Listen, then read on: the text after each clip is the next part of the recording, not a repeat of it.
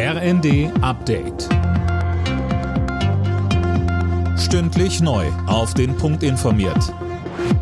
Ich bin Finn Riebesell. Guten Tag.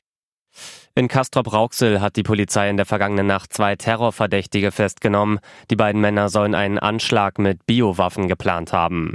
Mehr von Tim Britztrup. Ein 32 Jahre alter Iraner soll dafür die Giftstoffe Cyanid und Rizin beschafft haben. Auch der Bruder des Mannes wurde festgenommen. Bei der Durchsuchung ihrer Wohnung trugen die Einsatzkräfte Schutzanzüge und Atemschutzmasken.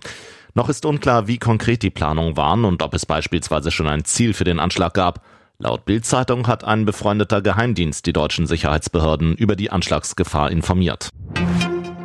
China beendet von heute an die rund dreijährige Abschottung zum Ausland. Für Einreisende gilt keine Quarantänepflicht mehr. Es braucht nur noch einen aktuellen negativen Corona-Test.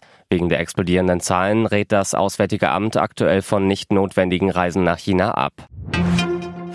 Trotz der von Moskau verkündeten Feuerpause zum orthodoxen Weihnachtsfest sind die Kämpfe in der Ukraine weitergegangen.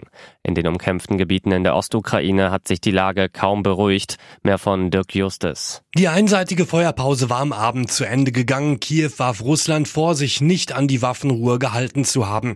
Moskau erklärte hingegen, die russischen Streitkräfte seien gezwungen gewesen, auf anhaltenden ukrainischen Artilleriebeschuss und Angriffe zu reagieren. Die orthodoxen Christen in der Ukraine feiern ebenso wie in Russland Weihnachten erst am 7. Januar. Die gestiegenen Strompreise machen auch vor öffentlichen Ladesäulen für E-Autos nicht halt. Hochgerechnet zahlt man aktuell teilweise fast genauso viel wie für Benzin. Lediglich wer zu Hause eine eigene Ladestation und dazu eine Photovoltaikanlage hat, kann aktuell sparen, so der ADAC. Alle Nachrichten auf rnd.de